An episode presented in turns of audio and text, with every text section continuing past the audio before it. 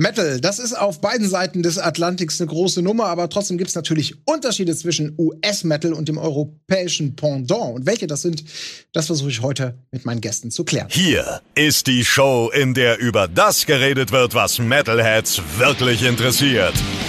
Metal Gelöt, der Metal Talk von Rocket Beans TV und Radio Bob. Und hier kommt euer Host, Colin Gable.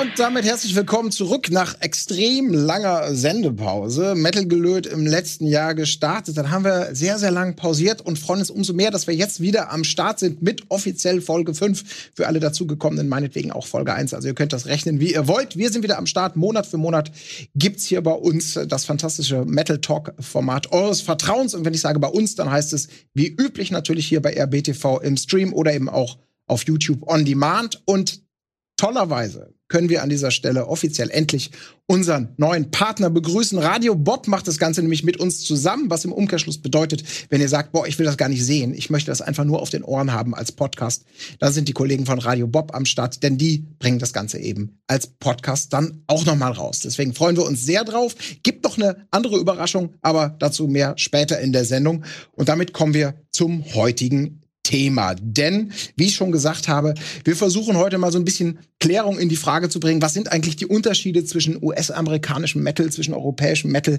Ist das die Musik? Sind das kulturelle Unterschiede? Hat das was mit den Fans zu tun? Gibt's die überhaupt? Ja, das sind viele, viele Fragen, über die man lange sprechen kann. Wir versuchen heute in einer Stunde in möglichst viele davon ein bisschen Licht zu bringen. Und wenn ich sage wir, dann meine ich natürlich zuvorderst meine fantastischen Gäste. Und damit ist die erste Karte auch offiziell abgearbeitet. Ich komme zu Karte zwei und meiner ersten Gästin, denn direkt neben mir, da sitzt Katja Latz-Woinig. Katja, du hast Musikwissenschaften studiert und du kennst dich mit Musik sozusagen dann auch theoretisch aus. Und in den sozialen Medien bist du mit zwei Instagram-Accounts unter dem Namen Cat Fox äh, bekannt und einer deiner Accounts, der hat rein zufälligerweise 666 gefollowte Kanäle, muss man sagen. Ja. Reiner Zufall natürlich, ja, ne? natürlich. Nur ein Zufall. Nein. Wie machst du das in der Praxis? Also ich meine, da ähm. kommt ein interessanter Neuer, den du gerne folgen würdest. Ja klar, mittlerweile wird's äh, tatsächlich schwierig. Ja, mittlerweile muss ich, glaube ich, aufstocken. Ja, weil es gibt einfach zu viele interessante Menschen und ich glaube, es wird auch nicht so bleiben, dass es 666 bleiben. Es wird mehr.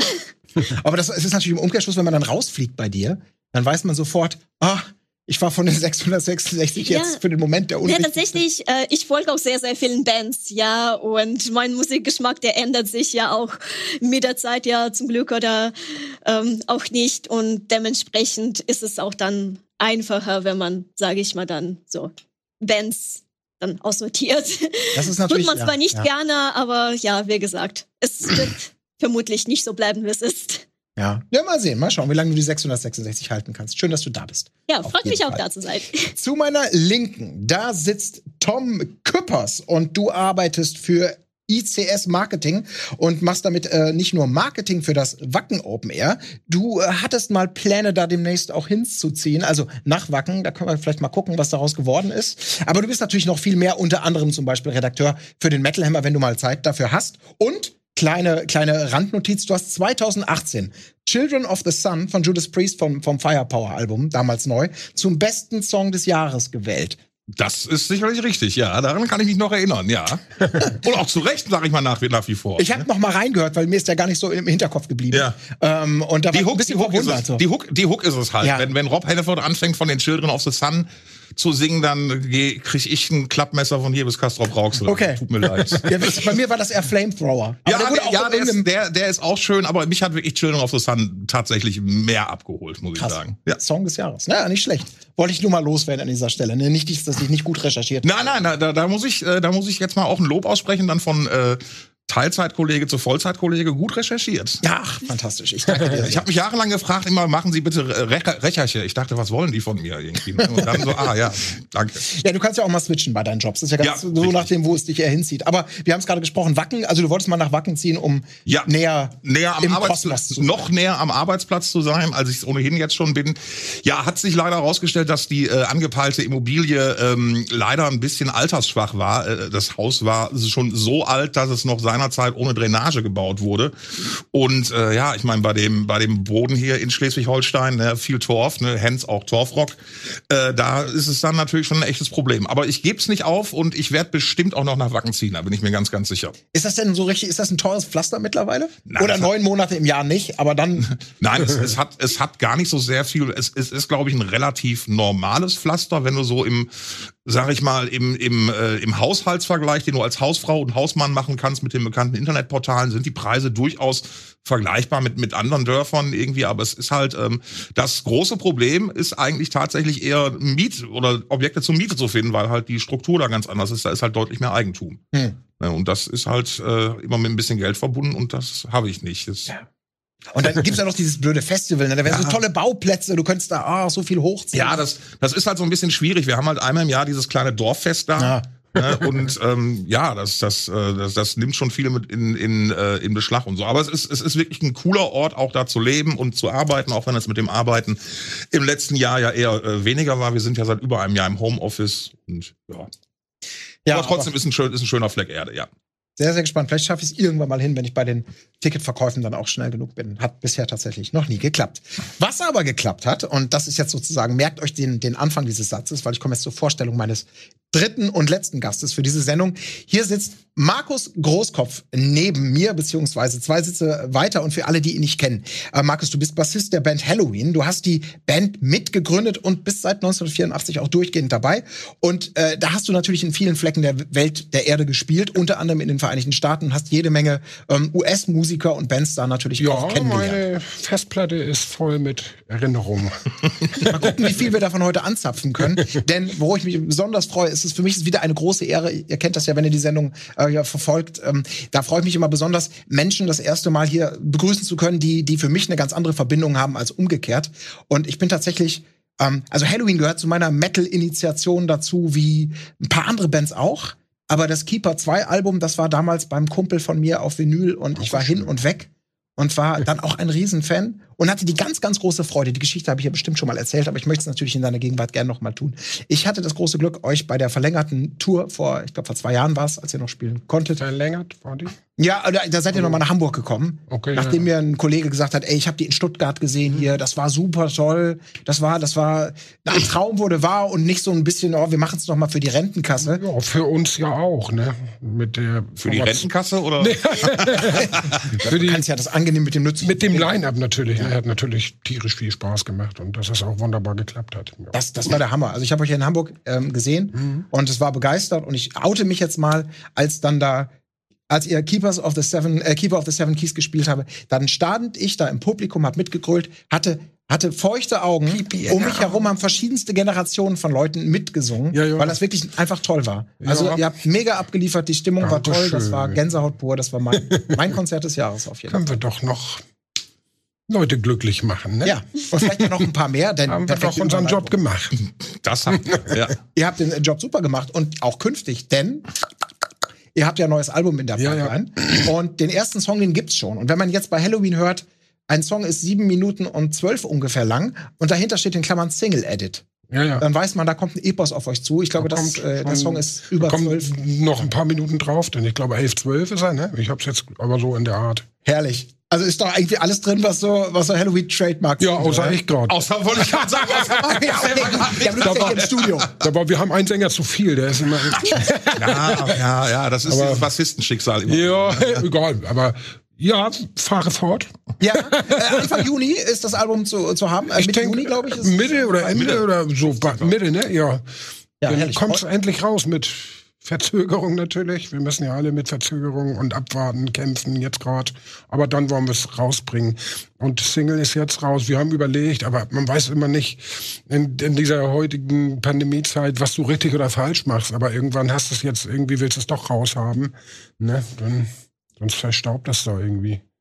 Und, aber jetzt bringen wir es halt raus. Dann mal kurz natürlich die Frage gestellt, ähm, wie gut ist es? Wie, bist du zufrieden äh, ich bin, Ich finde das total geil. Äh, das, das Witzige daran war, als wir die Songs geschrieben haben und geprobt haben, da stand ja noch gar nicht fest, wer was singt. Und äh, da durch Pandemie bedingt haben wir auch äh, in anderen Studios. Ich bin in Hamburg geblieben, habe meinen Bass aufgenommen mit Kai, der hat, glaube ich, auch viele Gitarren gemacht. Dann haben sie in Teneriffa, wo äh, Andia wohnt und Weiki, in Teneriffa, haben sie ein paar Gesänge gemacht und so und haben sich da dann auch entschieden und hingesetzt, wo, wie, wer was singt. Ich habe es eigentlich erst äh, gehört, als der Misch dann fertig war, wo wirklich alles fertig war, wurde. Oder beim Misch, so, ne? Das wusste ich vorher auch noch nicht. Ist immer noch interessant für mich, jetzt reinzuhören und zu gucken, wer da wo singt und so, ne? Ein Durcheinander ist das alles so. aber, aber, habt ihr nicht schon mal eine Platte so aufgenommen unter, unter ähnlichen Bedingungen? Die, die Chameleon oder so, wo, wo ihr alle in verschiedenen Studios Das haben wir teilweise immer mal gemacht. Ja. Teilweise habe ich viel in Hamburg gemacht und äh, Gitarren hat Weigi dann äh, bei Andy gemacht auf Tenerife und Gesang hat er natürlich auch da. Ich meine, wir stecken das dann irgendwann haut der Produzent das irgendwie zusammen, wir schicken Files hin und her und so, ne? Das kann man ja heute so machen. Ich meine, ich muss nicht im Studio sitzen, wenn die tagelang Solis spielen. Was soll ich da, ne? Irgendwie, dann mache ich meinen Bass zu Hause. Wir arbeiten ja parallel auch irgendwie, ne? Dann schicken wir uns die Files zu. Wenn ich Material habe, spiele ich Bass, während die da schon zu meinem Bass, den ich rübergeschickt habe, irgendwelche Gitarren zusammenschustern, ne? Ja, das ist dann natürlich auch der Vorteil der Technik in heutigen Zeiten, dass man das dann Das kann man gut machen. So wir nutzen das in dem Sinne ganz gut, ne? Und dann fürs Video, für den Videodreh, da seid ihr da quasi im gesamten Entstehungsprozess das erste Mal wieder auf einem Da Ort. haben wir uns so dann wieder gesehen. Man durfte ja lange nicht reisen und ja. so. Und dann ging das. Und die mussten auch Tests machen von der Insel hier rüber und all sowas, ne? Da, da haben sie dann am Flughafen schon getestet. Das Testen war ja dann auch noch nicht überall immer irgendwie äh, so, dass du dich überall hast testen lassen können. Musstest du am Flughafen haben das noch gemacht, dann mussten sie eine Nacht ins Hotel, weil das musste dann irgendwie, was weiß ich. Und dann haben wir zwei Tage Video gemacht und so. Da haben wir uns dann erstmal wieder gesehen. Schön. Ich freue mich auf jeden Fall sehr drauf. Halloween programmatisch betitelt, das hat natürlich so ein gewisses Selbstverständnis ja, ja. ein gewisses Selbstbewusstsein. Ja, aber klar, ihr seid ja quasi auch in einer Besetzung mit sieben Leuten. Da kommen alle Generationen ja, quasi zusammen. Mhm. Soweit natürlich möglich. Schön, dass du da bist, denn Halloween, äh, wir haben es gehört. Dass ich hier sein darf. Ja, ey, das ist wirklich super, denn du gehörst natürlich, ähm, ihr habt äh, Mitte, Mitte der 80er sozusagen, äh, habt ihr gestartet. Und Halloween zählt natürlich zu einem der ganz großen Exportschlager auch, die ja so das, ja, man nennt immer so Power Metal, äh, Speed Metal oh. oder so, in, so verschiedene Sachen kommen da so zusammen, aber diese Art von schnell, bombastisch, hoch, ähm, mhm. da habt ihr ja unglaublich mitgeprägt, das, ja, was dann auch äh, weltweit weitergeschwappt ist. Klar. Wie würdet ihr euch denn, wie würdest du euch genre-technisch einordnen? Ich weiß es nicht. Mir ist es eigentlich egal. Power Metal ist eigentlich ein ganz guter Begriff dafür, weil wir haben ja diese Kraft, diese auch teilweise nicht immer, aber wir haben viel Geschwindigkeit. Es ist viel Dampf drin dass der Kram raucht von vorne bis hinten. Also Power Metal hätte ich jetzt nichts gegen oder so. Oder was, ne? Oder Viele sagen ja auch Happy Metal, weil wir, so eine, weil wir immer mal so eine leicht alberne Art haben. Ich weiß gar nicht, wo das herkommt. Woher könnte das kommen? Ich weiß nicht, von diesen Cartoons und es immer gab. Nicht mal ansatzweise. So, ne, aber mich stört das, war das immer dunkel und dramatisch. Wir, wir haben auch, wir haben teilweise auch in unseren Melodien so Kinderliedmäßige Anleihen, aber es stört uns irgendwie nicht. Wir finden das irgendwie ganz lustig und das ist halt so ein bisschen teilweise auch zu unserem Trademark geworden, so Dr. Stein Geschichten und sowas, ne?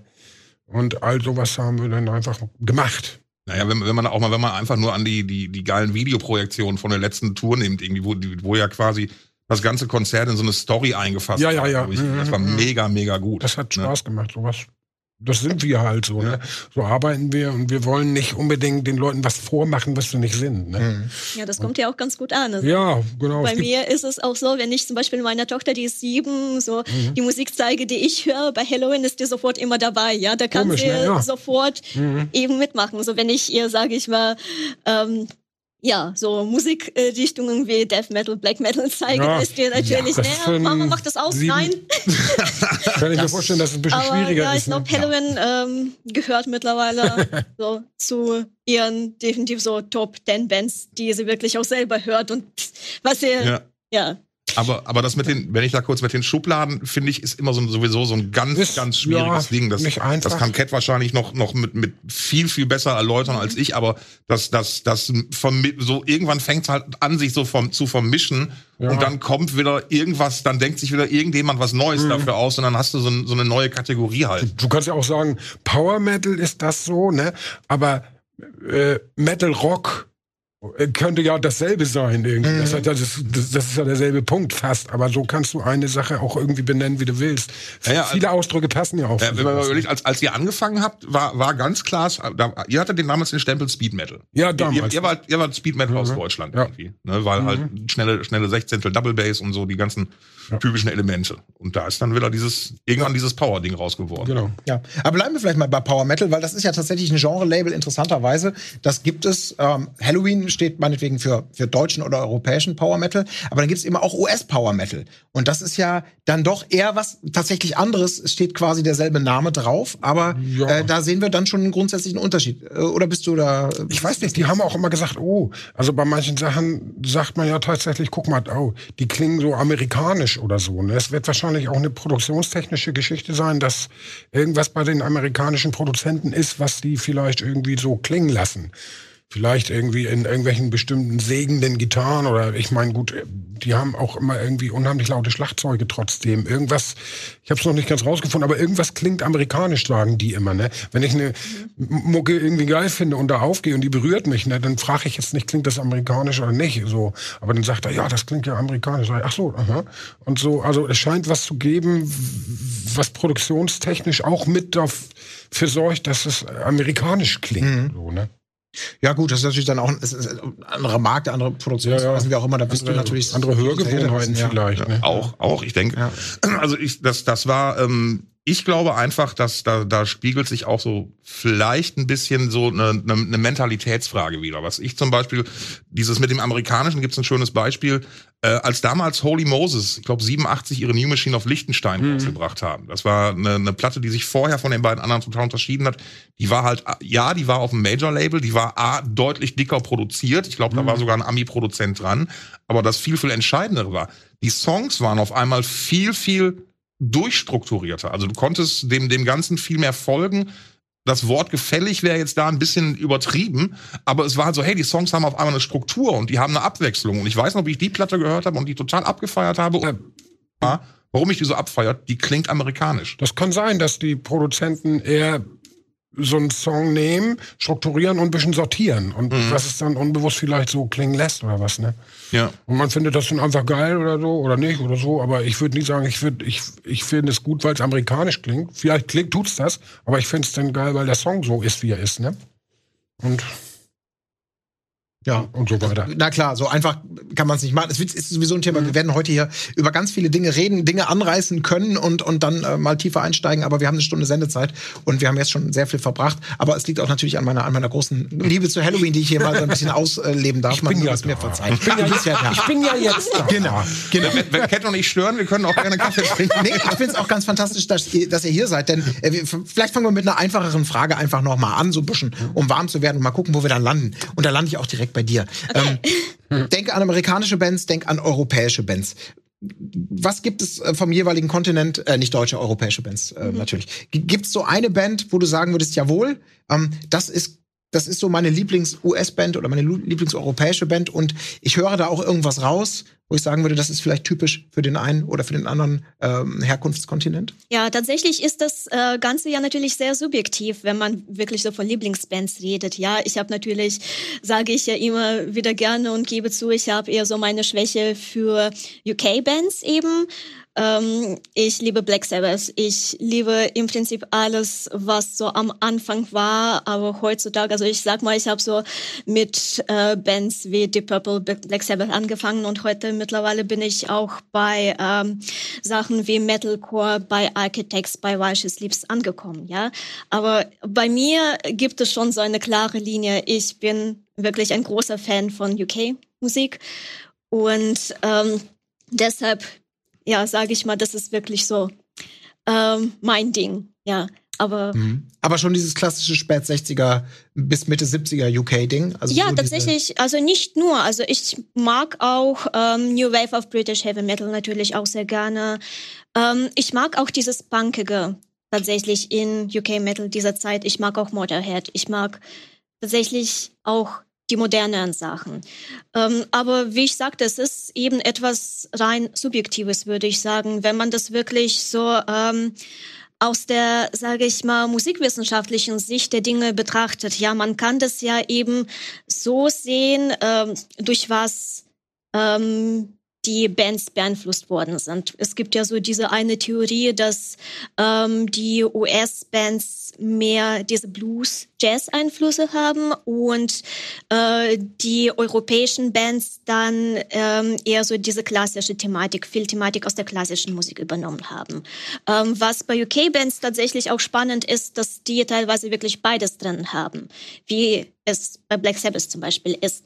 Ähm, was ich sagen würde, dass eben da diese Sprachbarriere ge ähm, gefällt habe, hat und ähm, deshalb hört man eben oft auch Blues-Einflüsse eben bei UK-Bands.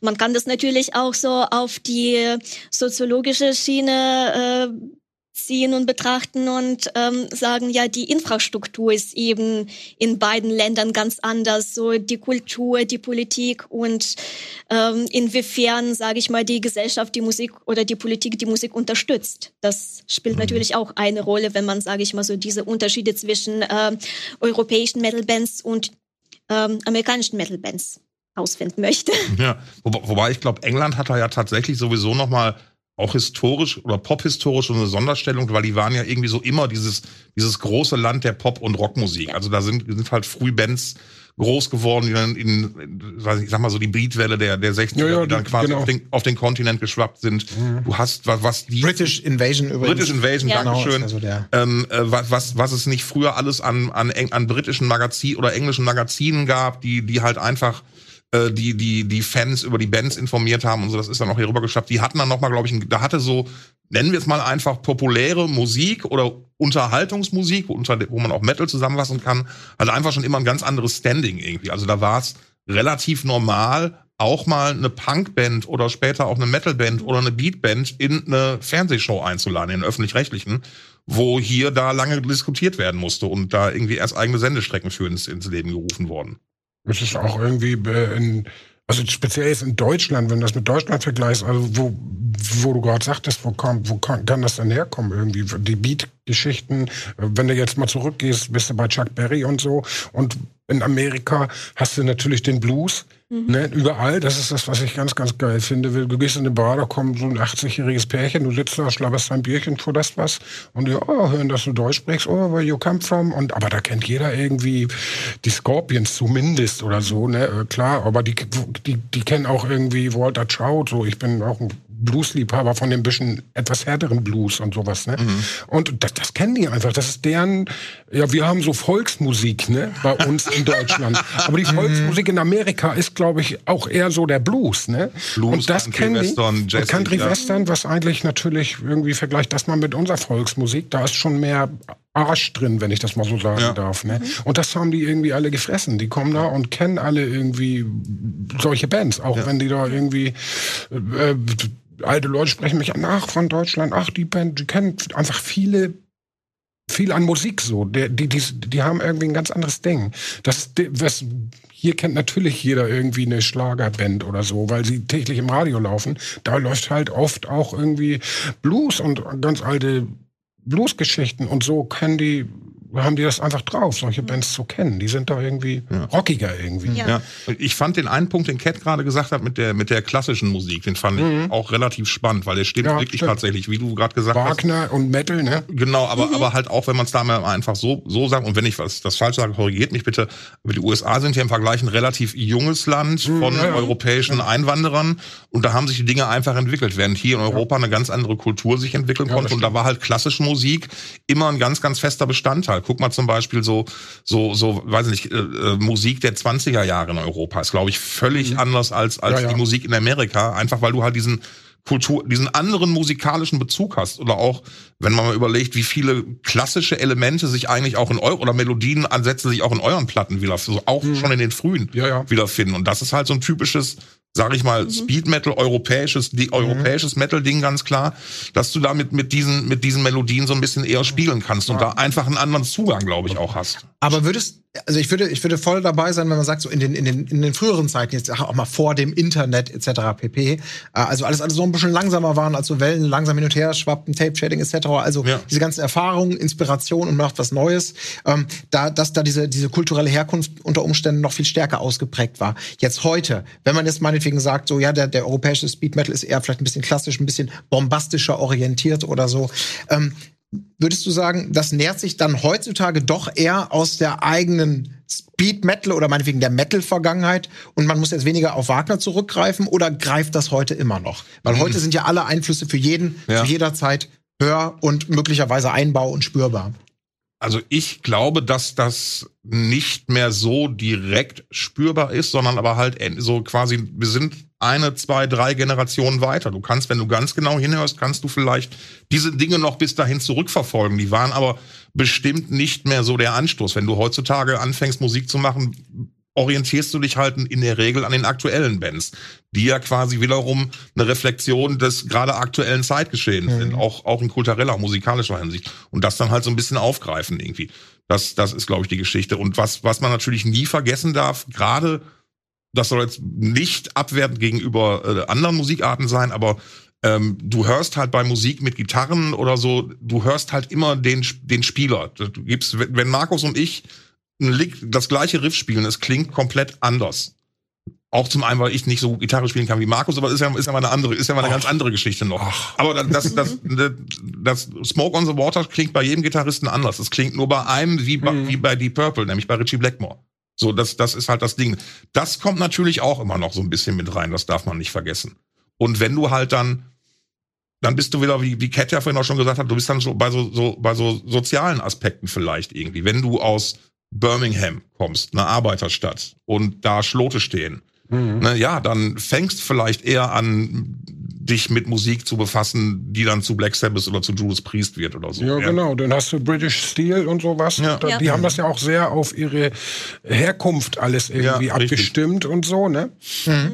Und da hast du mal, Cat, äh, weil, wir, weil wir es gerade hatten, Birmingham so als, als Metal-Keimzelle in England möglicherweise. Mhm. du hast mal gesagt, oder im Vorgespräch, es wurde mir so mhm. zugetragen, dass du sozusagen mit der These hier reingehst, Detroit in den USA wäre sozusagen mhm. das Birmingham der Vereinigten Staaten. Ich upload. Oh, der wird laut geklatscht. Ja, ja, ab, absolut. Ja, nee, ja. vielleicht magst du das. Ja, tatsächlich äh, gibt es sehr viele Parallelen, wenn man ähm, die US-Musik und äh, europäische Musik betrachtet. Ähm, gibt es ähm, sehr viele Entwicklungen, die zwar unterschiedlich sind, aber sich ähnlich, sich ähnlich sage ich mal, widerspiegeln. Zum Beispiel, ähm, was wir hier in Europa hatten, zum Beispiel mit der klassischen Musik. Das hatten wir äh, eben in Staaten mit Blues. Und beides hat ähm, so gewisse Punkte, die ähm, sich sehr ähnlich sind, zum Beispiel Virtuosentum. Ähm, was du bereits gesagt hast, ähm, Tom, eben ähm, Gitarrenspielen bei Metal-Musikern. Ja, ich finde, dass, ähm, dass man das Ganze zum Beispiel in Europa eben ähm, äh, zum Beispiel mit Paganini vergleichen kann. Das war in der klassischen Musik eben schon das Ding, dass man äh, versucht hat, so gut wie möglich, so schnell wie möglich zu sein. Und das sieht man eben in der Metal-Musik auch.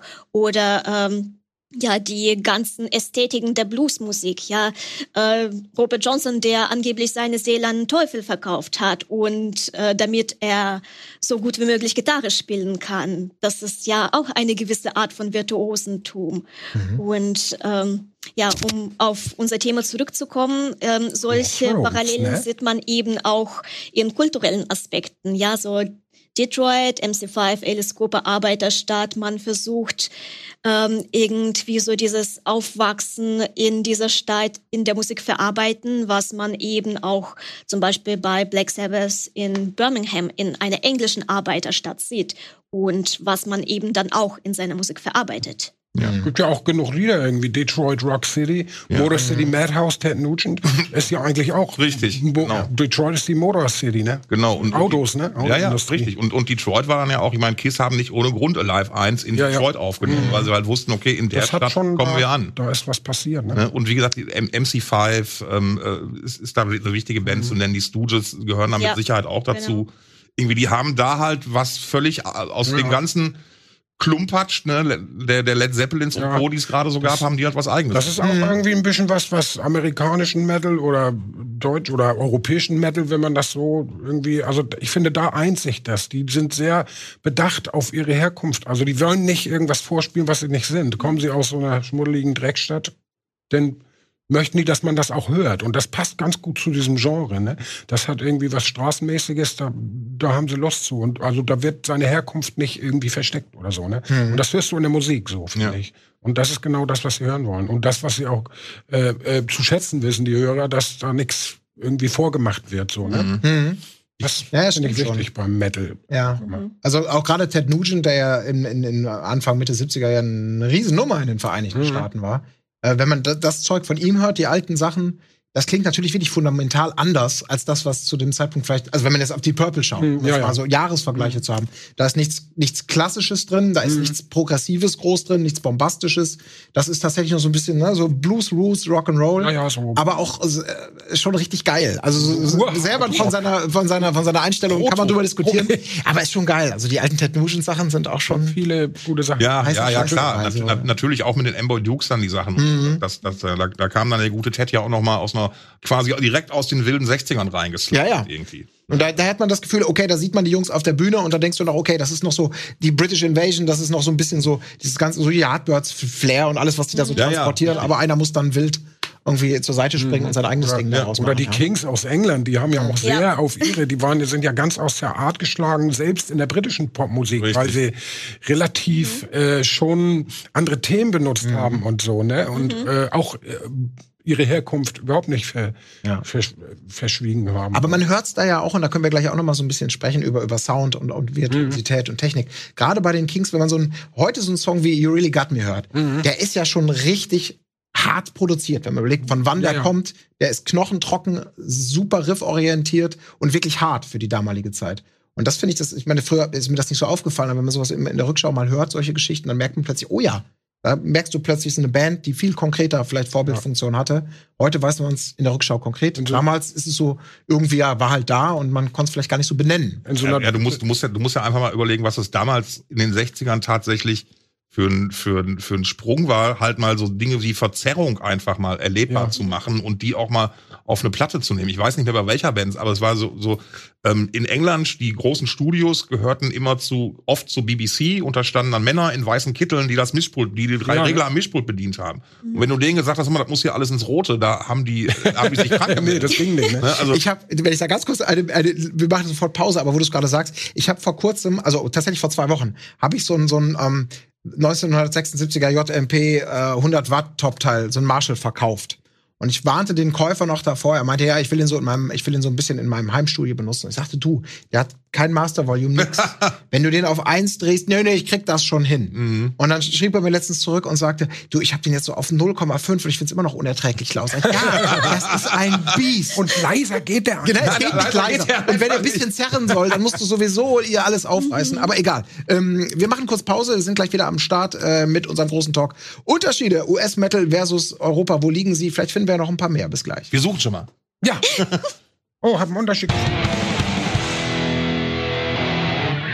Und da sind wir auch schon wieder zurück mit unserem kleinen Talk zu den Unterschieden oder den Ähnlichkeiten. Ich würde gerne mal auf ein konkretes Genre blicken an dieser Stelle, um mal vielleicht auf so Sachen wie, du hast es angedeutet, auf Virtuosität oder Technik, Produktionsweisen etc., wo man das vielleicht so ein bisschen historisch parallel sehen kann, weil wir haben ja schon festgestellt, ähm, alles bedingt sich so ein bisschen, schwappt hin und her, wird verändert, be- beeinflusst dann wieder da. Und das ist natürlich eine unglaublich spannende Entwicklung auch immer gewesen, die zu dem geführt hat, wo wir heute stehen. Aber wenn wir mal auf den Thrash Metal zum Beispiel gucken, so auf die, auf die, auf die Urzeiten und gehen so ein bisschen in die frühen 80er zurück, da gab es dann ja wirklich so historisch betrachtet so zwei, also aus meiner Sicht, man, ihr mögt mich bitte korrigieren, aber so zwei grundrelevante Strömungen. Einmal so ein bisschen äh, das Ruhrgebiet mit, mit Destruction, Creator und Sodom und dann natürlich so ein bisschen Bay Area, äh, die Vereinigten Staaten. Wir reden hier von Metallica, wir reden von Exodus. Genau, Anthrax, Anthrax und ähm, so. Anthrax genau. Jetzt dürfen Und- wir aber nicht die Städte durcheinander werfen. Nee, nee, weil genau, Anthrax es gibt auch- nicht aber die Bay Area und genau. Destruction kommen auch nicht aus dem Ruhrgebiet, die kommen aus Lörrach. So, so, so ist es.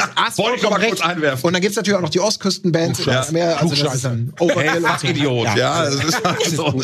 Vollkommen richtig, deswegen Ja. äh, Ja, habe ich ja, dich auch eingeladen, nur um mich zu korrigieren. Na, natürlich. Vielen Dank, Herr Ja, Lehrer. Nein, das ist vollkommen schon. richtig. Genau. Aber es, sind, ja- es ist so eine Musik, die, die, die damals so sozusagen Extreme gesucht hat, wahrscheinlich äh, bewusst oder unbewusst auch so ein bisschen von den ersten Black Metal Sachen, vor allem in Europa, ähm, beeinflusst, Venom etc. So, jetzt aber einmal die Frage, wenn man sich das heute so die die, die ersten Aufnahmen teilweise anhört, dann habe ich den Eindruck, dass die die deutschen Sachen um ein Vielfaches räudiger irgendwie klingen. Also und auch ein bisschen holpriger, auch charmant durchaus und in ihrer Zeit natürlich alles frisch und laut und rau. Und die, die US-amerikanischen Sachen schon ein bisschen geschliffener, ein bisschen filigraner gespielt, vielleicht auch. Also ein bisschen professioneller. Es hat vielleicht in Deutschland die Geschichten in dem Sinne irgendwie mehr was von Scheiß drauf. Wir machen das jetzt einfach, reiß sie auf die Bude und los geht's. Mhm. Ne? Wobei sie tatsächlich sortierter auch in Amerika vorgegangen sind, glaube ich. Ne? Ja. Also vom Höreindruck. Was natürlich auch, das ist alles immer geil, das Zeug, ne? Ja, ja, klar. Aber doch hat es schon so einen Hauch von ein bisschen mehr Scheißegal in ja. Deutschland gehabt, oder? Ja. So. Ja, der, der, der Trick ist ja der, da, da sind wir ja wieder bei diesem klassischen ein Einfluss-Ping-Pong. Ne? Der, die, mhm. die, die, die, die amerikanischen Trash-Metal-Bands waren halt viel beeinflusst von europäischen Metal und Motorhead. So, mhm. Punkt und konnten halt, weil sie halt zwei, drei Jahre älter waren als die Generation der Creators Destruction Sodoms und so, konnten vielleicht auch schon einfach ein paar Jährchen besser spielen. Ja, und das, das kannst du vielleicht bestätigen, dass gerade am Anfang sind so ein paar Jahre machen wir echt mhm. richtig viel Unterschied aus irgendwie. Und da war halt vielleicht mehr so, dass das Exodus zum Beispiel immer ganz deutlich mehr so zum Beispiel an, an, an klassisch angehauchte Gitarrensoli hatten. Die gingen so ganz deutlicher in diese, sag ich mal, Flitzefinger, Paganini, Vivaldi-Richtung, wie Ketty gerade schon angesprochen hat. Und in alten Essen, in meiner Heimat, konnte man zu dem Zeitpunkt halt gerade mal einfach nur hoffen, wir, wir fangen alle den Song zum gleichen Zeitpunkt an und hören alle zum gleichen Zeitpunkt auf. Und was dazwischen passiert, gucken wir. Aber auch das hat dann ja einen, einen gewissen Schaden. Ja, ja. Da waren ja. ja zum Beispiel. Definitiv. Zum Beispiel waren ja, waren ja Halloween damals, 84, 85, spielerisch. All den Trashbands einfach schon meilenweit voraus. Ja. Eben weil die halt ein paar Jahre länger schon dabei waren in dem Moment. Ja, obwohl das, ich muss tatsächlich sagen, ja, dann nicht unrecht, weil die ersten Sachen, die wir uns ausgedacht haben, die waren auch ganz schön heftig, erstmal im Studio rüberzubringen. Und dann haben wir uns ja eigentlich erst hingesetzt und haben die Wochen lang geübt. Also wenn du denn sowas machst, dann bist du auch jeden Tag im ja. Keller. Ne? Mhm. Und das ist natürlich ein Anreiz so. Da kannst du jetzt noch einen raufpacken. Ne? Ja. ja. Nein, aber, aber Trash Metal im Ruhrgebiet speziell hatte halt so wirklich dieses, man hat schon Dinge wie Metallica, Slayer und so mhm. mitgekriegt. Man hat gesehen, da gibt's eine neue Form von Musik aus Amerika, die ist über Straight Trading hier super rübergekommen. Und dann haben die angefangen, das dann quasi nachzueifern. Mhm. Und Aber das so, war so Pottasche. So Pottasche, genau, richtig, ganz, ganz genau. So, so und, ne? und dann, es wird dann aber im, du kannst, glaube ich, man könnte, glaube ich, zum Anfang oder auf den ersten Platten oder ersten Aufnahmen könnte man relativ genau sagen, okay, das kommt daher oder da war die Band vielleicht ja, ein bisschen ja. früher mhm. mit der Idee oder so.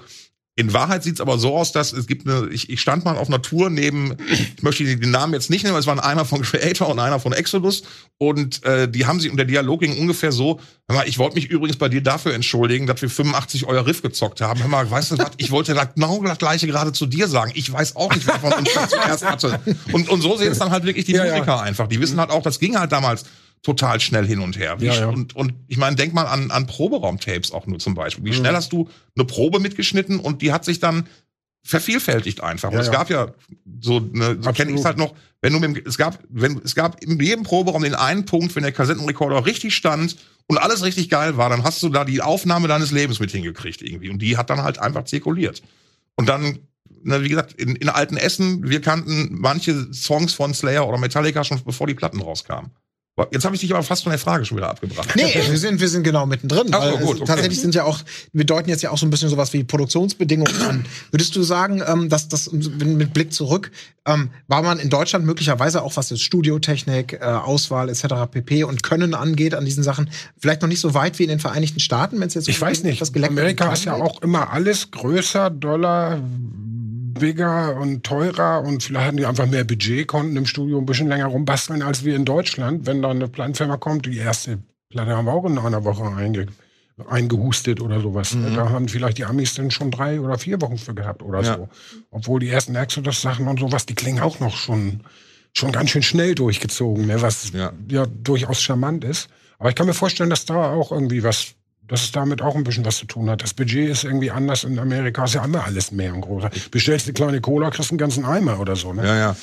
Und so ist es auch mit den Budgets vielleicht gewesen oder Studiozeiten oder so. Ist es denn so, würdest du jetzt sagen, heute mit Blick auf alles, vielleicht auch Cat an dich die Frage, weil du ja tatsächlich ähm, dich auch super viel mit, mit, mit, mit Bands, mit neuen, mit allen möglichen Sachen beschäftigst. Wenn wir auf die Szene heute gucken, eben durch die Möglichkeiten unter anderem des Internet und das gegenseitige Hochkatapultieren, es geht alles viel schneller, es wird viel mehr gewechselt.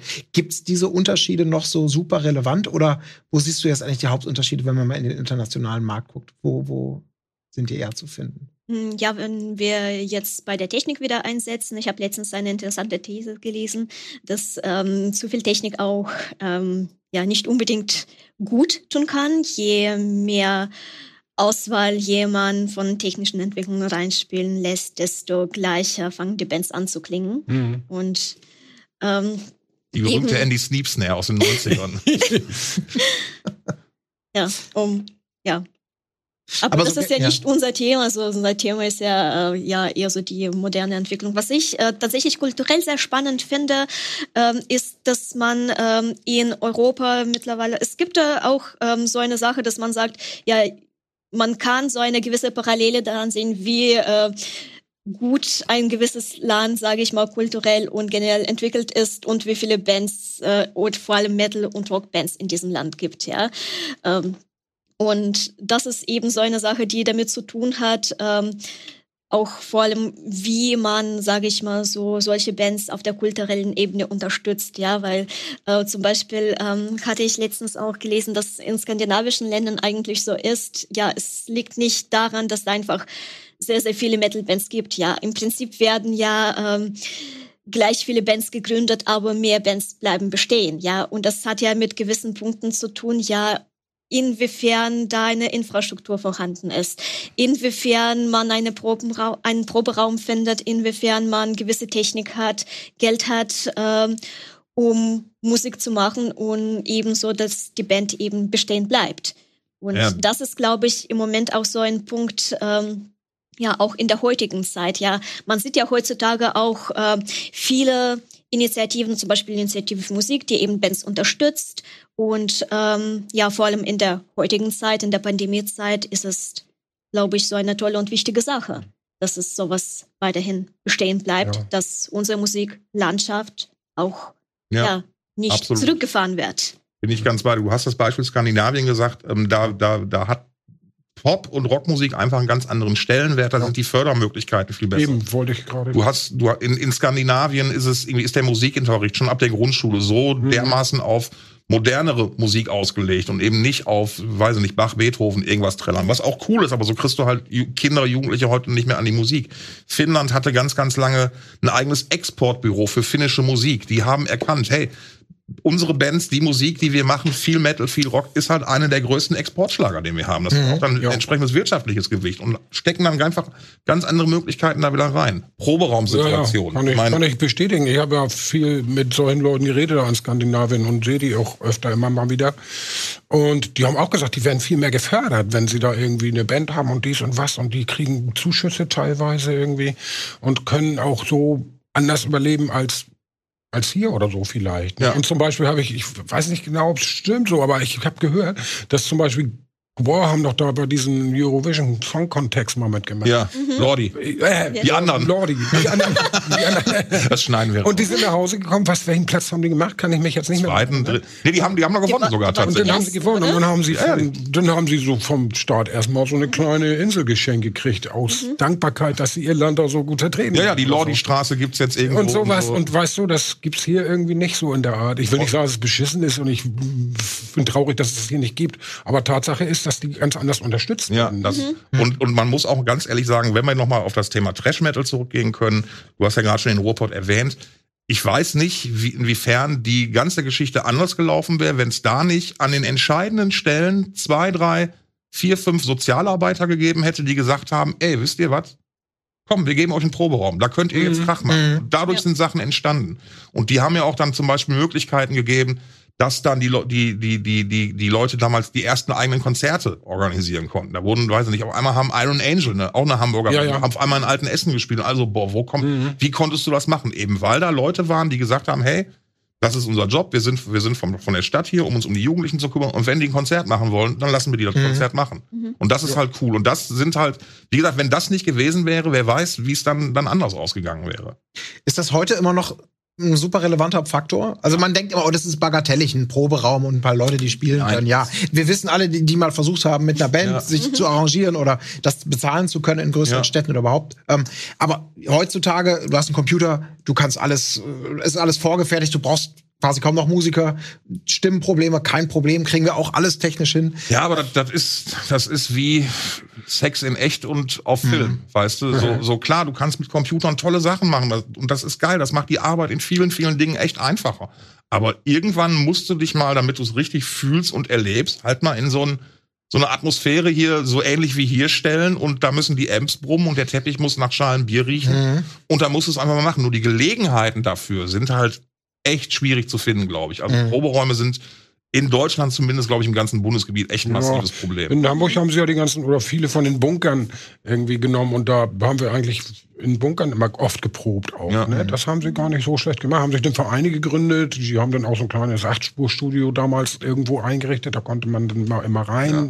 Wenn man in so einen Hamburger Musikerverein da gab es ja. damals und so. Das war schon, ich muss sagen, es war nicht so schlecht. Ne? So, und das ist zum Beispiel in, in Amiland, glaube ich, ganz anders gewesen. Nicht nur Metallica mhm. haben da eine, eine, Platte in der Garage aufgenommen, sondern da ist ja. das überhaupt kein Problem, wenn da die Band deines Sohnes in deiner Garage dreimal die Woche Krach ja. macht. Mhm. So, und das ist dann halt einfach akzeptiert. Und da hast du dann wirklich schon mal wirklich schon mal ganz andere Möglichkeiten. Aber würdet ihr denn jetzt sagen, weil damit denkt man ja gerade für Heranwachsende, dass das schon auch das, was man transportieren will mit einer Band und das Image und gerade Metal, was ja immer was Rebellisches hat. Wenn du jetzt meinetwegen, ums, um, ich versuch's mal simpel, simpel runterzubrechen. In Deutschland, wo du damit eher Probleme hast, du wirst, die Eltern klopfen dir nicht auf die Schulter, mal die sagen, toll, hast was Geiles gelernt. Ähm, du kriegst wenig Förderung dafür. Man hat vielleicht eher Probleme, man wird so belächelt von allen mit dem, was man da macht. Und aus dieser, aus dieser Stimmung des Unterdrücktwerdens erwächst dann eben dieses rebellische Nische und wir, haben, wir wollen die Leute schocken, wir wollen das und das machen.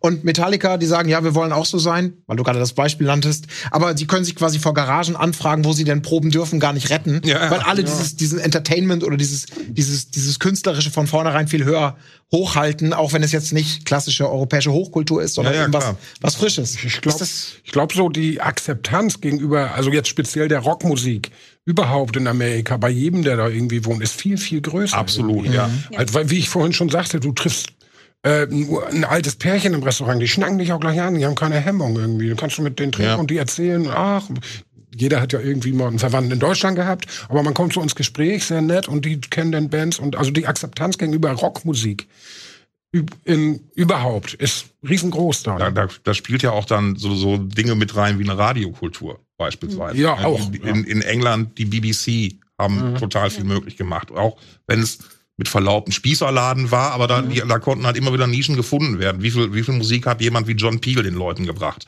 In den USA gab's immer, die haben so ein gro durch die Größe des Landes so viele Radiostationen. Ja, da ja. gab's halt wirklich ein ganz anderes Netzwerk, halt auch wirklich für Rockmusik und speziell auf Rockmusik genau. Ähm, äh, äh, spezialisierte Stationen und so. Ja. Da ist da, da hast du recht, da ist ein ganz anderer, viel leichterer ja, Umgang mit dem Thema. Das ist ein anderer Schnack. Ob es jetzt äh, ja, wir waren, wann waren wir da? Vor ein paar Jahren waren wir auch schon mal wieder da, so, ne? Haben im House of Blues gespielt und so. Mhm. Und also jeder. Ich, ich glaube auch. Da Bock und Ahnung von Rockmusik. Ja. Mhm. Ich, ich, man man kann es, glaube ich, ganz blöd runterbrechen, wenn man sich mal zwei Beispiele nimmt. Ich glaube, eine Band wie Kiss hätte in Europa sich niemals gründen können und wäre niemals das geworden. Und eine Band wie Rammstein hätte sich in, nie in Amerika nee, gründen nee. können, hätte dann nicht den Sound mhm. und hätte dann nicht den Erfolg. Und daraus auch wiederum diese Wechselwirkung, das macht die dann ja wieder interessant für Amerikaner. Ja, ne? genau. Singen in Deutsch, der, der, der, der, der Akzent, wie die aussehen und so. Mhm. Ne? Abgefahren. Ne? Rammstein habe ich in Mexiko gesehen, als wir mal einen Tag frei hatten. Äh, in so einer Halle sind wir dann hingetobt und tausende von Mexikanern singen deutsche Texte, deutsche ja. Refrains grün, die sie gar nicht wo, wo sie gar nicht wissen, was das heißt, ne? Aber funktioniert, ne? Ja. Wie ist das denn, wenn, wenn ihr Halloween macht? Ähm, also ihr habt, habt natürlich auch viele, viele Änderungen im Laufe der Jahre gemacht, euch mal in die Richtung orientiert, mhm. ein bisschen traditioneller. Ist für euch heutzutage relevant, wenn ihr, wenn ihr neue Musik schreibt, wenn ihr neue Aufnahmen macht, äh, für welches Land Wenn man jetzt mal auf die Fanseite blickt, ähm, was kommt vielleicht wo wer an und was ah. wäre da vielleicht wichtiger oder geht man da, ist das nee, das viel zu wirtschaftlich? Das ist, uns, das ist uns eigentlich scheißegal. Wir schreiben, wie wir schreiben, wir sind so, wie wir sind, da kommt raus, was drin ist. Und wir sagen jetzt nicht, wir brauchen für den amerikanischen Markt einen bestimmten Song oder so. Es kann sein, dass sie sagen, die wollen vielleicht einen anderen Song auskoppeln, weil die meinen, wo die auch vielleicht auch mit Recht haben, weil sie vielleicht ihr Markt besser kennen, nehmen sie einen anderen Song als Single, weil sie meinen, irgendwie der klappt in mhm. Amerika besser als der, den wir jetzt in Europa haben oder so. Mhm. Und da haben wir dann auch nichts gegen, wenn sie ja. den irgendwie so empfinden, dann sollen sie, kriegen sie den natürlich auch. Ne? Ja, aber, also, aber, die aber wir, wir machen nicht jetzt speziell einen Song für Amerika oder so. Mhm. Das aber, Idee aber war nie da. Aber die Phase gab es mal, wo, wo gerade Mitte der 80er, wo europäische Bands so sehr nach Amerika geschielt haben, mhm. dass da komplette Imagewechsel etc. durchgezogen wurden. Celtic Frost, Cold Lake, Mhm. ähm, Grave-Digger, die mal eben für ein Album das Grave äh, unterschlagen haben, sich nur noch Digger nannten, für ein mit Keyboards zugekleistertes Album rausgebracht haben. War das die mit der Mickey Mouse oder was? Genau, mit oder eine Ente oder sowas, ja. was auch immer da oder drauf war. Ja. Ne, also, also die Anziehungskraft war schon. Stronger than ever haben sie die Genau. Nein, aber das, das ist so ein Ding, warum Amerika diese Anziehungskraft hat, kann mhm. ich auch nicht ah, erklären. Es hat, ein gewiss, es hat ein gewisses Abenteuer für uns. Warum das für Künstler Von so uns aus gesehen hat das garantiert ein schönes Abenteuer, oder? Mhm. Aber ich meine, früher hieß es ja auch ja. immer, wenn es in Amerika schafft, tatsächlich dann, dann das ist der relevanteste Markt, ist ja auch ein riesiger Markt. Ähm, ja. Europa ist schön, alles, alles wunderbar, Japan meinetwegen auch noch, aber Amerika, das ist, da musst du es schaffen. Also deswegen, dass das, wie du schon gerade angedeutet hast, da ganz bewusste Entscheidungen waren, ja. zu sagen, wir wollen hier gerade mal gut funktionieren. Das klappt mal mehr, mal weniger. Wir haben ja auch klein angefangen in Amerika und haben uns auch hoch. Also trotzdem ist Amerika, Nordamerika nicht unbedingt der Markt für uns, der jetzt am größten ist. Es ist eher so, also der traditionelle Metal jetzt, den wir machen in Amerika, ist gar nicht mal so groß. Wir machen, wir spielen woanders größere Hallen tatsächlich. Äh, es gibt den noch, aber ich glaube so modernere Bewegungen irgendwie oder so, so Crossover-Geschichten und mit vielleicht auch mit irgendwelchen Beats und alles mischt mit Metal und was, was auch immer irgendwie sich die Leute einfallen lassen, ist da, glaube ich, irgendwie viel mehr angesagter als unser traditioneller Metal so. Ne? Ja. ja. Mhm. Und äh, ja, was weiß ich, so Foo Fighters Geschichten, die ich selber auch sehr, sehr ja. geil finde und sowas. Ne? Ja, aber, aber auch so, so eine Band wie Limp Bizkit oder so hätte aus Europa nicht kommen können, weil da einfach da ist mhm. Hip-Hop einfach ein ganz klarer Bestandteil der, der, der Alltagskultur mittlerweile geworden. Ja. Und dann vermischt sich das irgendwann. Ne? Mhm. Und bei uns reicht es dann mal maximal zu Schlagermetal oder so. Ja. schlecht gemacht. Mhm. Ne? Ja, ja, großes Ding heutzutage. Ja, tatsächlich gibt es auch ähm, so eine lustige Karte, die eben aufzeigt, welche äh, Subgenres, welche Metal-Richtungen in welchem Land eben am populärsten sind. Und es gibt halt eben Sachen, die in gewissen Ländern funktionieren und die in anderen eher schlecht funktionieren. Ja, weil ich meine, Europa ist ja auch kein ähm, ja so homogenes Pflaster. Ja, ich meine, auch wenn man bestimmte Länder in Europa betrachtet, da gibt es ja auch Unterschiede. Ja, zum Beispiel ja Metal in Deutschland ist nicht das gleiche äh, eben wie, sage ich mal, was wir schon hatten, Metal in Skandinavien oder Metal in Polen ja. oder Metal in anderen Ländern. Ja.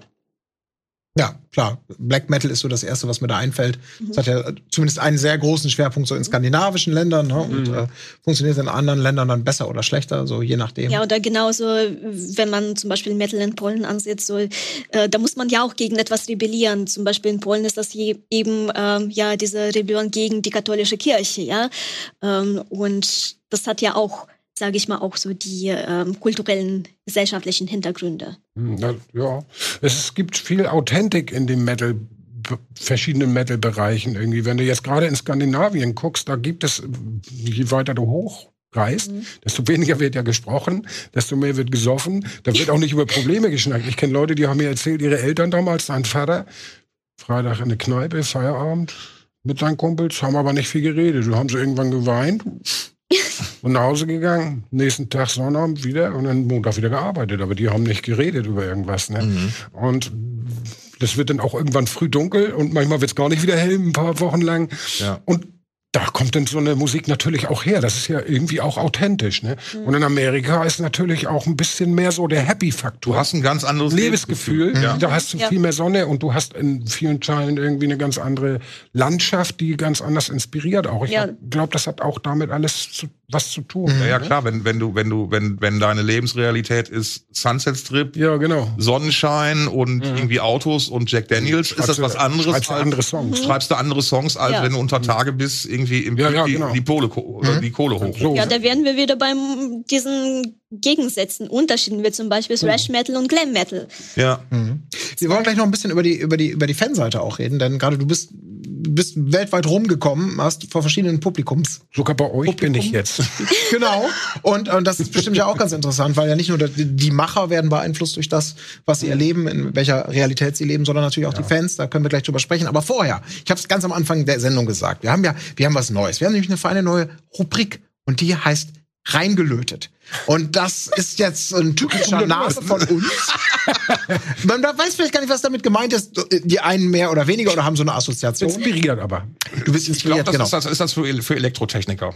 Da bin ich ganz sicher. Dass, Es geht auf jeden Fall um Inspiration, denn die wird uns natürlich äh, dank unserer fantastischen Partnerschaft äh, mit Radio Bob von Nina Loges bei reingelötet äh, gebracht, denn ähm, sie hat ein ich will jetzt nicht sagen Fetisch, aber schon ein Fable zum Beispiel für so, so Black Metal Bands, die kein Mensch kennt. Und ab jetzt gibt's Woche für Woche einen fantastischen Underground-Tipp von der guten Nina. Und heute hat sie sich für eine Band entschieden, die ich gar nicht aussprechen kann. Deswegen soll sie das am besten selber tun. Reingelötet. Bitteschön. Freunde, ich bin's Nina und ich habe wieder meinen Musiktipp-Rucksack dabei. Dieses Mal mit meiner absoluten Lieblingsband, die ich möglicherweise falsch ausspreche. Liegt aber nicht an mangelnder Liebe, sondern an mangelnden Sprachskills. Die kommen nämlich aus Reykjavik, aus Island und heißen Missfilming, möglicherweise. Viele gute Bands kommen aus äh, Island beziehungsweise aus Reykjavik, sind Mara, Auden, Manvaira. Für mich stechen Missfilming aber raus. Die sind, äh, wie ein Musikmagazin in Reykjavik mal geschrieben hat, der Mozart des isländischen Black Metal. Und ich finde, das trifft's auf den Kopf. Obwohl es ja um Dissonanz geht, habe ich, glaube ich, noch keine melodischere Black Metal Band gehört als diese. Einfach richtig krass. Vor allem das Album Alchemy von 2019 ist wunderbar. Gebt euch das auf jeden Fall. Und weil das alles so kompliziert auszusprechen und zu schreiben ist, haben wir euch Namen der Band und Album natürlich unten in die Videobeschreibung geschrieben. Mein Befehl, reinlöten.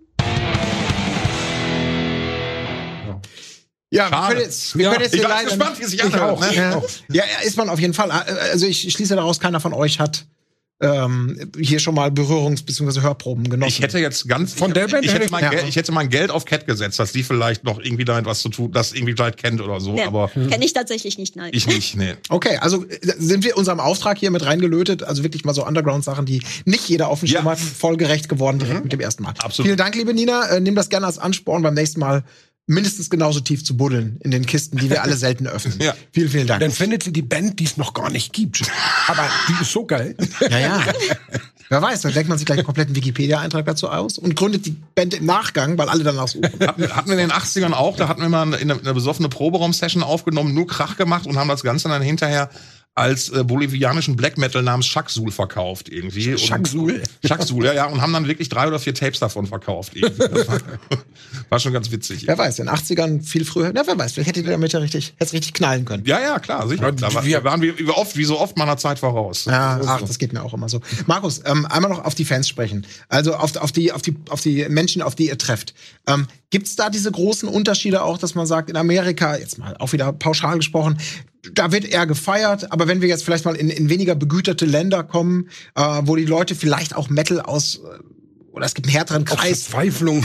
ja, ich sag jetzt mal so, weil du so schön sagst, aus Verzweiflung, hören, dass sich das irgendwie im Publikum, im, im, im Miteinander mit den Fans oder wie die auftreten. Publikum. Ja gut, also wie ich schon sagte, Amerika ist pur Rock'n'Roll, wenn du da tourst. Ne? In jedem Flughafen kennt dich natürlich nicht jeder jetzt, aber jeder hat ein Gespräch, im Gespräch ein Ohr für irgendeine Band, die er kennt. Und äh, das ist irgendwie Rock'n'Roll. Du gehst in eine Bar, trinkst Bier und Ja, Du triffst- oh, oh, you, guys, you guys are in a band, are you guys Ja, ja, Rockstars? ja. Und schon zack. Und Ne? bums, hast einen schönen Abend, wenn du mal für ein, das ist sehr angenehm, wenn du einen Abend in der Stadt bist, nächsten Morgen wieder los willst, du kriegst sofort Kontakt da irgendwie. Und es geht über Musik und was, Mhm. Deutschland, Amerika und so.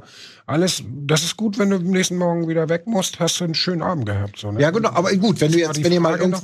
Wenn ihr mal irgendwo seid, wo ähm, Leute weniger Konzerte haben oder seltener, weil es einfach so. wirklich, früher war das ja klassischerweise so im Ostblock eher der Fall, das ist Mhm. mittlerweile nicht mehr, aber halt da, wo du irgendwie das Gefühl hast, oh, hier ist das eben noch nicht durch die Infrastruktur so im Alltag und es ist nicht so was, was man jeden Tag überall erleben kann, sondern es ist besonders und exklusiver vielleicht auch. Ja, also besonders, naja, so ein Konzertabend ist ja erstmal immer besonders. Ich weiß das ja von mir noch, das mache ich teilweise auch heute noch so. Wenn jetzt eine Band kommt dann, und ein paar Kumpels kommen, dann zischen wir schon mal ein paar Bierchen und hören die CD und so. Und dann freut man sich auf diesen auf das Event und geht dann zusammen los, ne? Und das sowas macht super Spaß. Und ja, ob die anders sind, äh, ob die das also pff, schwer zu sagen, die im Konzert sind natürlich gut in Japan hast du andere Gesichter und auch alles eine Oktave höher als in Europa oder Nordamerika, aber ich würde sagen von ja, schwer zu sagen, die ja, es ist einfach ein Tick cooler vielleicht in Amerika, oder? Ich, man weiß es, nicht. es- so. ja, es es ja, ist wir haben eine andere Gelassenheit. Es ist eine Irgendwie. andere Form, es ist eine andere Form von Gelassenheit. Ja, so. ähm, und ich kann das nochmal untermauern, wenn amerikanische Fans oder auch Musiker das erste Mal nach Europa kommen, die sind auch immer wieder geflasht. Und da Mhm. gibt's gerade eigentlich ein sehr, sehr schönes Beispiel von Dingen, die sich gegenseitig beeinflussen, weil was die, was die Amerikaner zum Beispiel überhaupt nicht kennen und nicht können, ist Festival. Was, wir, was, was wir hier machen, dieses Was mich kleine- eigentlich wundert. dieses kleine Dorffest, ja, ja, aber das, das kennen die, dieses drei, vier Tage oder eine Woche Anarchie, ähm, Ja. wie hier in Europa das, wo so ein Festival dazugehört, wie zum Beispiel auch bei uns in Wacken, ähm, die sind immer vollkommen schockiert. Und das fängt mit so ganz, mit so Kleinigkeiten an wie, wieso, dür wieso dürft ihr hier mit Bier auf der Straße rumrennen? Ja, auch wir würden, ja. wir müssen, wir brauchen eine braune Papiertüte. Ja, Ja, ja. weil Mhm. Bei uns geht das halt, ne? Das ist, das ist völlig unrock'n'rollig übrigens. Gehst du über so einen Markt mit, da sind so Fressbuden und alles, darfst du aber kein Bier kaufen da irgendwie auf dem Ja. Markt. Es sei denn, da ist ein kleines Zäunchen abgesperrt und du darfst dann nur in den zwei Metern ja, da richtig. ein Bier. Darfst aber nicht zur Band vorne Ja. mit einem Bier oder so, ne? Wenn So, da jetzt, also und, und, und das fangen die jetzt langsam an, Ach, kriegen sie es hin? Okay, zurück zu importieren. Jetzt gibt es in Amerika die ersten mehrtägigen Festivals, okay. ähm, wo das mal einfach so, so geguckt wird, ob die das auch hinkriegen. Die sind halt immer ganz, ganz angetan eben von diesem, und das ist aber, glaube ich, so generell, also das würde ich jetzt nicht nur auf die Musik besprechen, aber ich glaube, für Amerikaner ist so Europa immer so, oh, mehr frei, also boah, freizügiger. Ja, sie sind Ja, Land of kann the. Free and the Home of the Mhm. Brave, aber naja, bei uns darfst du auch mal ein Stück Haut zeigen, ohne direkt vom, Ja, ja. vom Priester verdammt zu werden. Du Selbst darfst- mit einem Bier in der Hand. und du darfst mit einer Flasche Bier in, Ja. irgendwie über die Straße gehen und so, ohne, ohne dass du erschossen wirst irgendwie, ne? Wann hat sich das geändert? Ich meine, weil man denkt ja gemein, Woodstock, Mutter aller Festivals, Ja, alles, was du gerade gesagt hast, Ja, eben, hat da meinetwegen gestartet, so laut Geschichte. Ich, ich, wei- ich, weiß, ich weiß es gar nicht. Ich weiß nur, dass das, ähm, also, ähm, ich glaube, äh, die Amerikaner hatten als erste so Stadion-Rock-Konzerte, so Led Zeppelin und Who haben, glaube ich, relativ früh da in großen Stadien gespielt. Und parallel hat sich dann dazu irgendwann in den 80ern in, in England und so ein bisschen diese Festivalkultur gebildet. So Castle, Castle Donington, Ja, ja. Monsters of Rock ist da halt Mhm. so, so ein Name. Und das hatte vorher noch mal einen anderen Namen, den weiß ich jetzt aber, glaube ich, gar nicht mehr.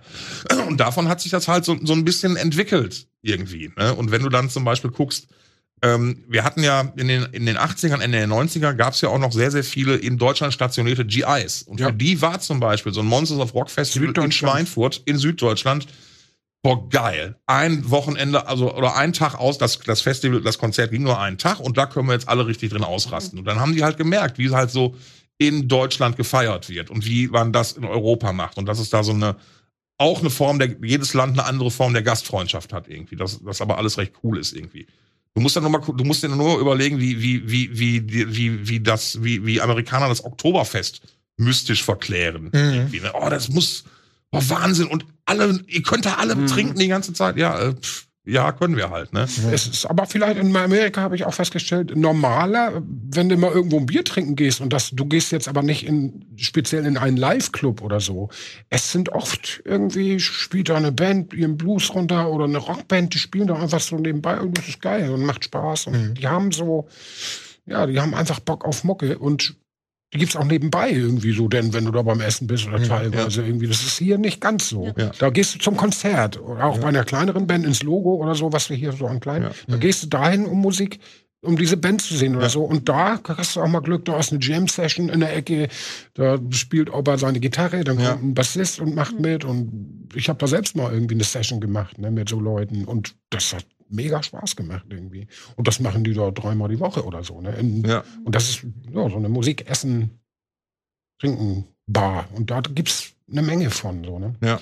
Wie ist das denn bei dir, Tom, weil du es gerade sagtest, zu Festivals und so, wenn dann die Bands denn mal zu, äh, zu uns kommen? Ja. Und nie, es bleibt dann nicht bei den Fans, die dann Bier auf der Straße trinken dürfen oder die vielleicht auch ein bisschen feiern. Ja. Äh, kann man da so generell sagen, da gibt es einen Unterschied, die verhalten sich irgendwie anders, ticken irgendwie anders? Ja, also, also auch da gilt natürlich so, und das hat sich natürlich jetzt durch Dinge wie Internet und so, die, die Welt ist ein Dorf und so. Das ist alles nicht mehr ganz so schlimm, aber grundsätzlich ist es immer noch so, ich weiß, wie es bei mir war, dass ich, als ich das erste Mal in Amerika war, was zum Teufel, boah, du, du musst erstmal was, was passiert hier gerade. Und umgekehrt ist es ist es tatsächlich auch genauso. Du hast, ähm, wie, wie oft äh, Amerikaner kommen nicht damit klar, dass es in Europa verschiedene Zeitzonen gibt. Die denken, Europa ist so klein, da gibt's nur eine Zeitzone. Wenn sie dann mal von England rüberkommen, dann sind sie vollkommen verwirrt. ähm, die, sind, die waren zu, der, zu dem Zeitpunkt verwirrt, als, als es den Euro noch nicht gab und halt in verschiedenen Währungen du umtauschen musstest und so. Das haben die alles, das hat die Musiker und, und Tourleute damals alles schon so ein bisschen verwirrt. Aber man hat sich dann immer mehr dran gewöhnt, ne? Und halt dann natürlich so diese Klischee-Dinger, ne, so wie, oh, Eisbein mit Sauerkraut. Ja, dann geh ja, halt dann Eisbein mit Sauerkraut mhm. essen, ne.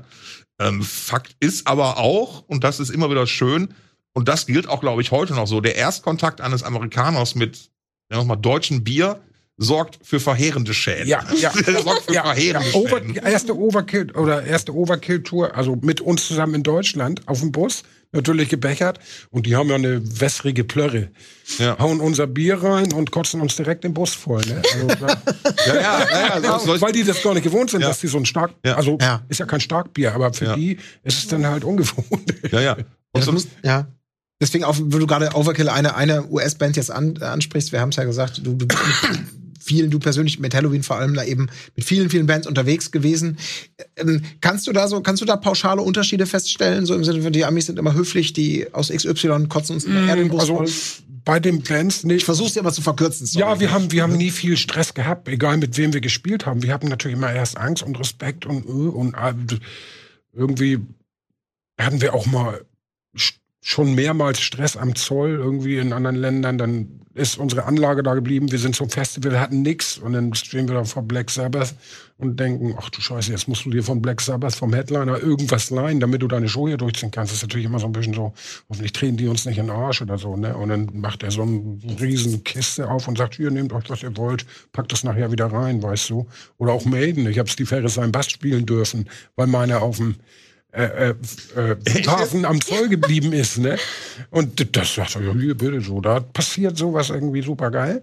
Und dann so, die Seiten musste ich mir dann aber irgendwie leihen, oder wir wussten uns dann Seiten von wiederum nach Vorband, so einer Unbekannten in Südamerika. Die wollten Geld für ihre Seiten haben, weil sie wohl dachten, so macht man das in solchen Kreisen. Ne? Ja, ja, ja, ja, ja, ja. aber ja, haben sie was lernen müssen.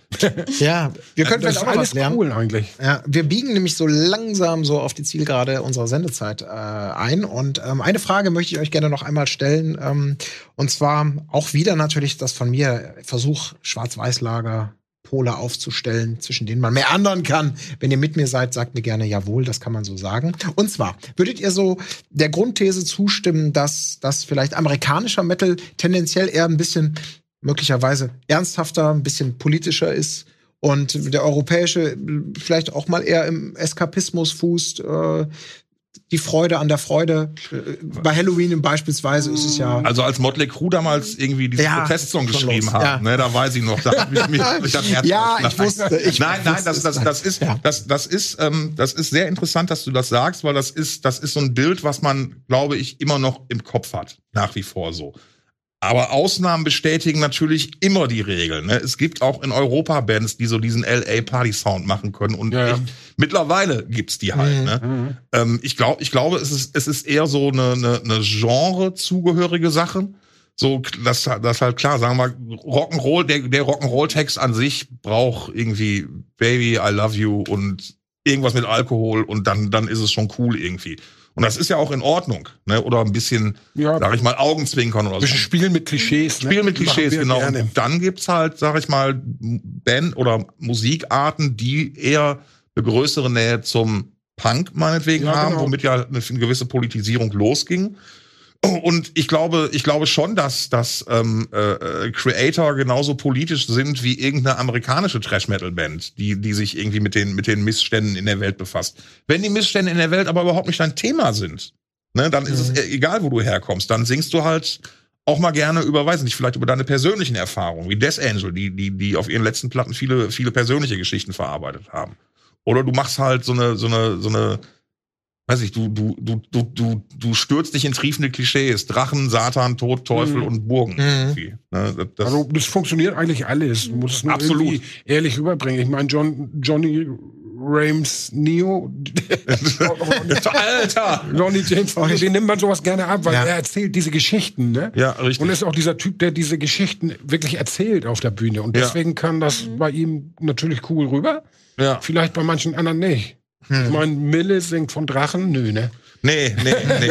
Ja, genau, aber, ich aber meine, das sind Dio hat, Sachen. genau, aber Dio hat ja natürlich dann eben als, als Amerikaner nicht diesen, diesen Genau. kulturellen Background gehabt, Mhm. sondern ist das vielleicht gut. Ähm, Ja. Kat, wie siehst du das? Ja, ich sehe das genauso wie Tom tatsächlich. Ich finde auch, dass die Bands, die eher ihr Ursprung, sage ich mal, in der Punkbewegung haben, dass die das auch in der Musik rüberbringen. Allerdings muss man ähm, auch ähm, sagen oder nicht vergessen, dass äh, äh, viele Bands oder viele Künstler neben der Musik eben äh, sich politisch betätigen und äh, sich mit Themen wie Politik, wie die Umwelt, wie die aktuelle Lage auseinandersetzen.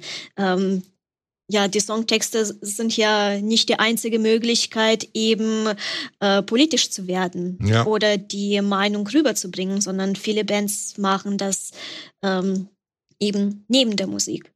Ja. Ja. Da waren ja die letzten acht Jahre ja ein ganz, ganz prima Beispiel für. Ich meine, oder nee, wie lange war Trump? Vier war er nur. Wir, haben, wir hatten nur vier Jahre Trump, ne? Ja, ja. Dann waren es keine Ahnung, aber da waren die letzten vier. Kam mal vor. Ja, aber- Die acht, ja. Nein, aber, aber ich meine, das, wie gesagt, Musik, Kunst, Kultur ist ja immer eine, eine Reflexion des Zeitgeschehens halt auch irgendwie immer. Und vielleicht bei Musik sogar manchmal ein Kommentar des Zeitgeschehens in dem Moment. Ne? Und du hast ja, du hast ja gemerkt, wie, wie, wie, wie politisch amerikanische Bands angesichts des Thema Trumps wieder wurden. Mhm. Sowohl da, dafür als auch dagegen.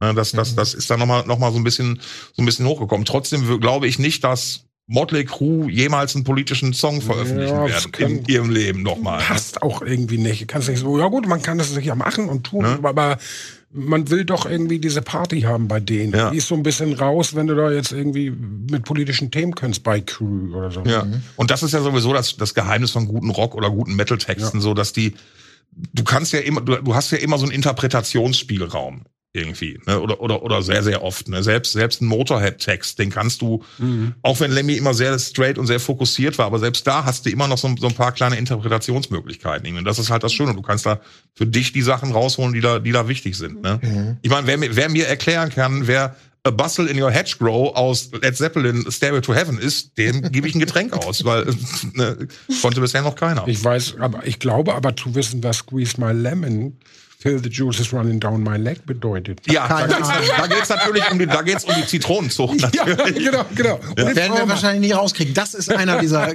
Ja, ja. typischen kulturellen Unterschiede, über die wir heute gesprochen haben. Quizfrage. Ja. Nein, aber, aber ich glaube schon, es, es, es gibt immer noch Unterschiede und die wird es auch immer weiter geben.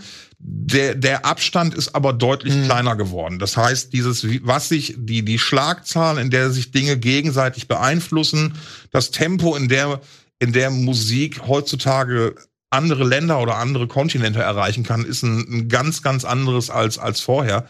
Und das bietet aber auch viele, viele coole neue Möglichkeiten. Es muss, muss nur mal einer kommen mit den ganzen guten neuen Möglichkeiten und da was Geiles draus machen. Ne? Und dann freuen wir uns alle. Ja, dann haben wir hoffentlich bald was, Ja. worauf wir uns richtig freuen können. Ich freue mich auf jeden Fall, dass ihr heute hier wart. Äh, Tom, Markus, Katja, vielen, vielen, vielen Dank. Wir sind leider nämlich schon am Ende unserer kleinen. Sendung. Ja, ging schnell, ne? Eigentlich ja. Eigentlich ja. Ja, jetzt, jetzt sind wir jetzt jetzt ein fliegt. Bier, dann können wir weitermachen. Ja. Ja. So, nun frage ich dich mal was, mein Lieber. So, das machen wir dann natürlich off-camera an dieser Stelle.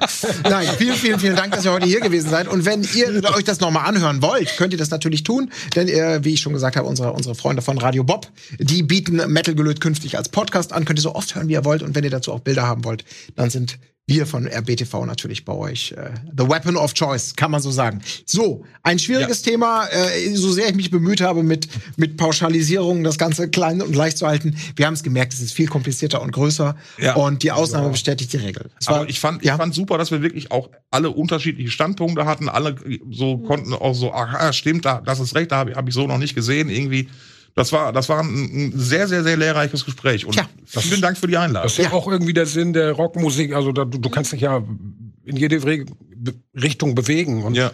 es gibt kein, keine Antwort in dem Sinne. Die mhm. findest du für dich selber so. Ne? Ja. ja. Typisch deutsche Talksendung. Wir haben alle wieder was gelernt, denn nur Spaß, das geht natürlich nicht. Also in diesem Sinne, haut rein, bis zum nächsten Mal bei Metal Gelöt. Das war Metal Gelöt. Der Metal Talk mit Colin Gable gibt's auch als Video. Alle Videos, alle Podcast-Folgen jederzeit auf radiobob.de und in der MyBob App. Metal Gelöt. Nur echt von Rocket Beans TV und Radio Bob.